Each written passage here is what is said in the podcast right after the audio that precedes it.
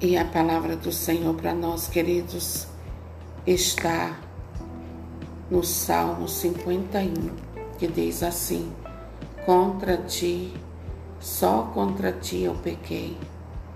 Eu fiz o que é mal a teus olhos. Por isso, é justo quando falas, reto no teu julgamento. Eis que na culpa fui gerado, no meu pecado, no pecado minha mãe me concebeu, mas tu queres a sinceridade do coração e do íntimo me ensinas a sabedoria. Purifica-me com o isopo, o isopo e ficarei puro.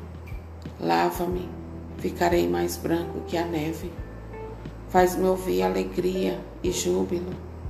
Exultem os ossos que tu quebraste Afasta o olhar dos meus pecados, cancela todas as minhas culpas. Criai em mim, ó Deus, um coração puro. Renova em mim um espírito resoluto, um espírito decidido.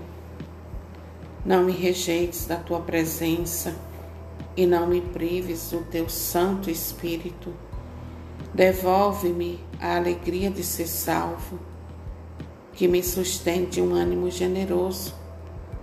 Quero ensinar teus caminhos aos que erram, e a ti voltarão os pecadores. Livra-me do sangue, ó Deus, Deus meu Salvador, e minha língua celebrará tua justiça.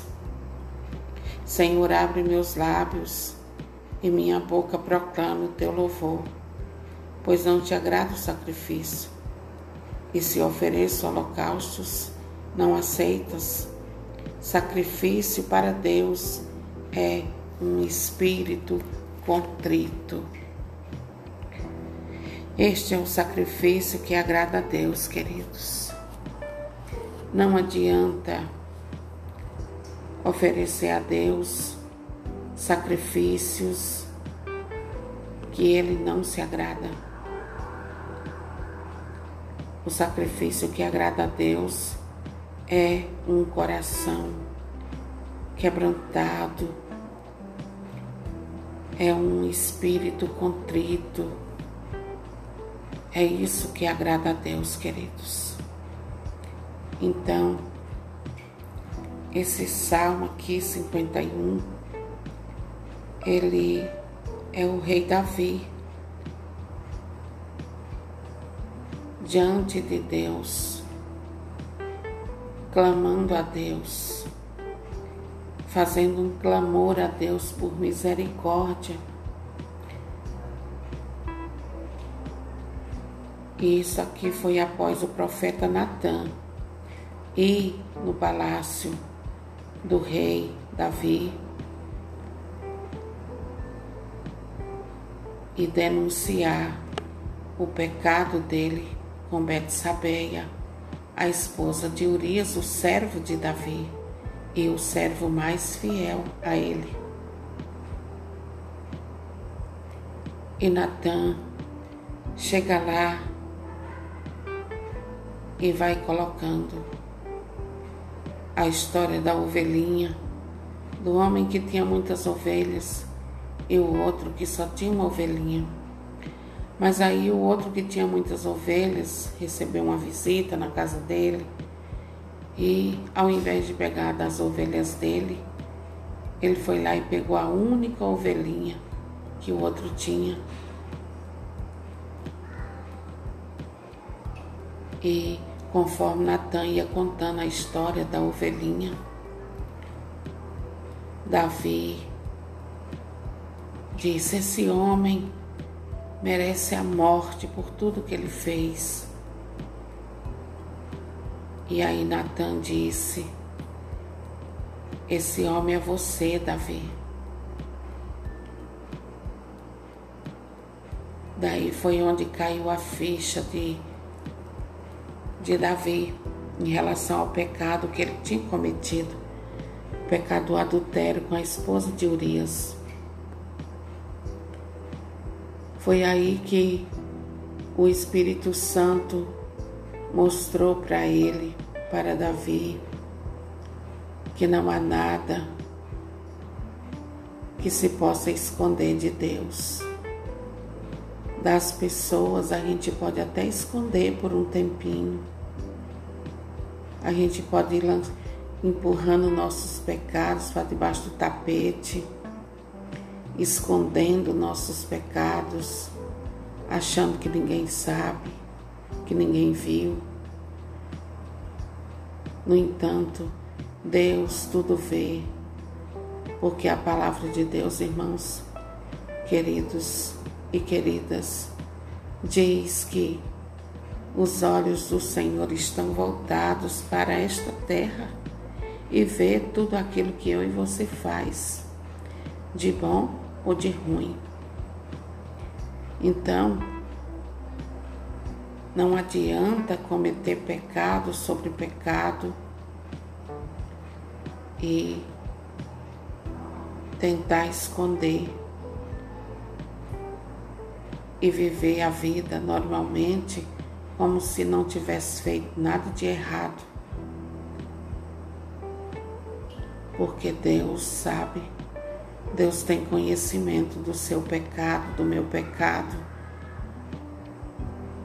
E Ele vai enviar um Natan na minha e na sua vida para nos acordar.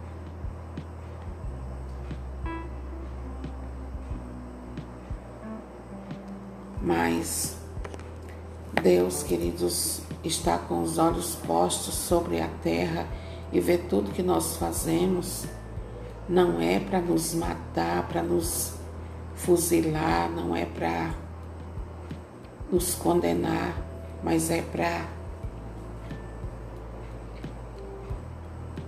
fazer com que a gente acorde e reconheça nosso pecado, reconheça nossa culpa, peça perdão e recomece de novo na graça do Senhor. Porque viver uma vida de pecado não é vida para ninguém, não é viver é morrer. Como Davi mesmo diz aqui, ele perdeu a alegria. Até a alegria da salvação ele perdeu.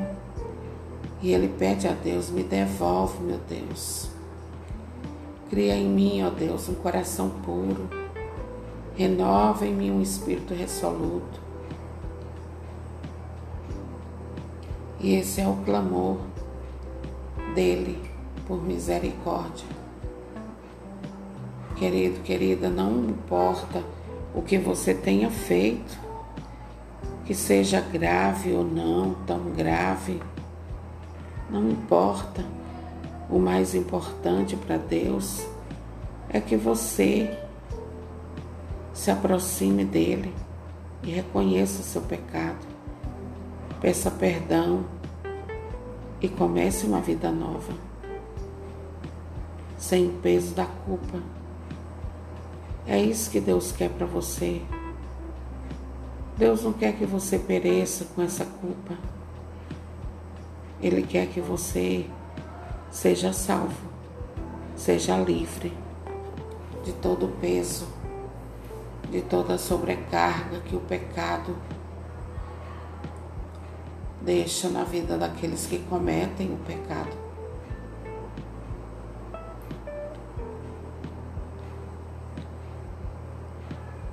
E graças a Deus que Deus ele, ele usa dos Natãs que ele quer para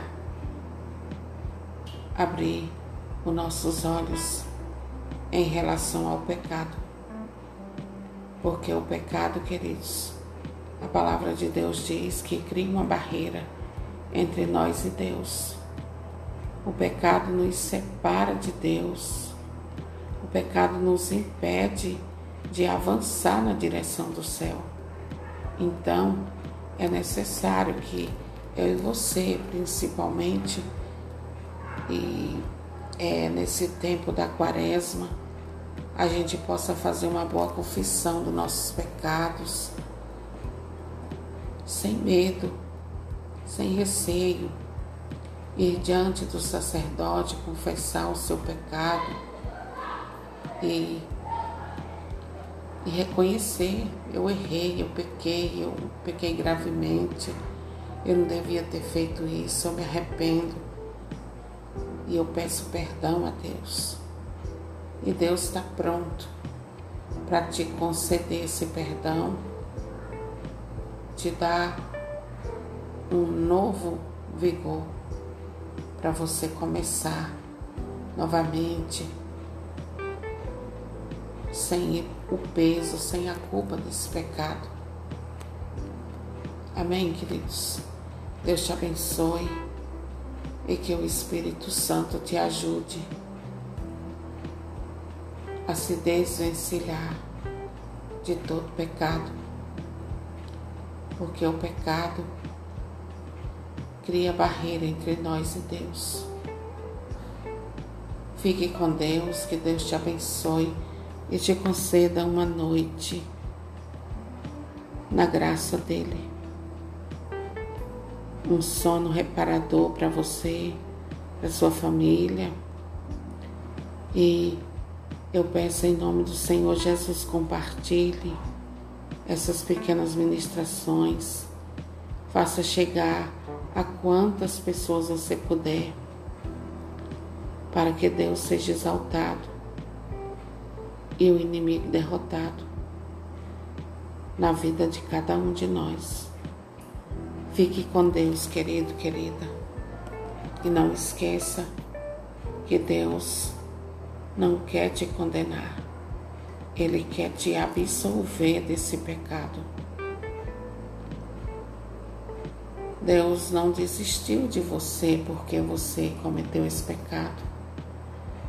Da mesma forma que ele não desistiu de Davi, mesmo sabendo a gravidade do pecado dele ele não desistiu de Davi. Ele enviou Natan lá para falar com ele e dizer a ele daquilo que ele estava tentando esconder, achando que ninguém sabia. Só que Deus sabia. E graças a Deus, queridos, que Deus nos conhece, graças a Deus que Deus envia aqueles que Ele quer para nos abençoar, nos ajudar a sair do lamaçal do pecado. Amém?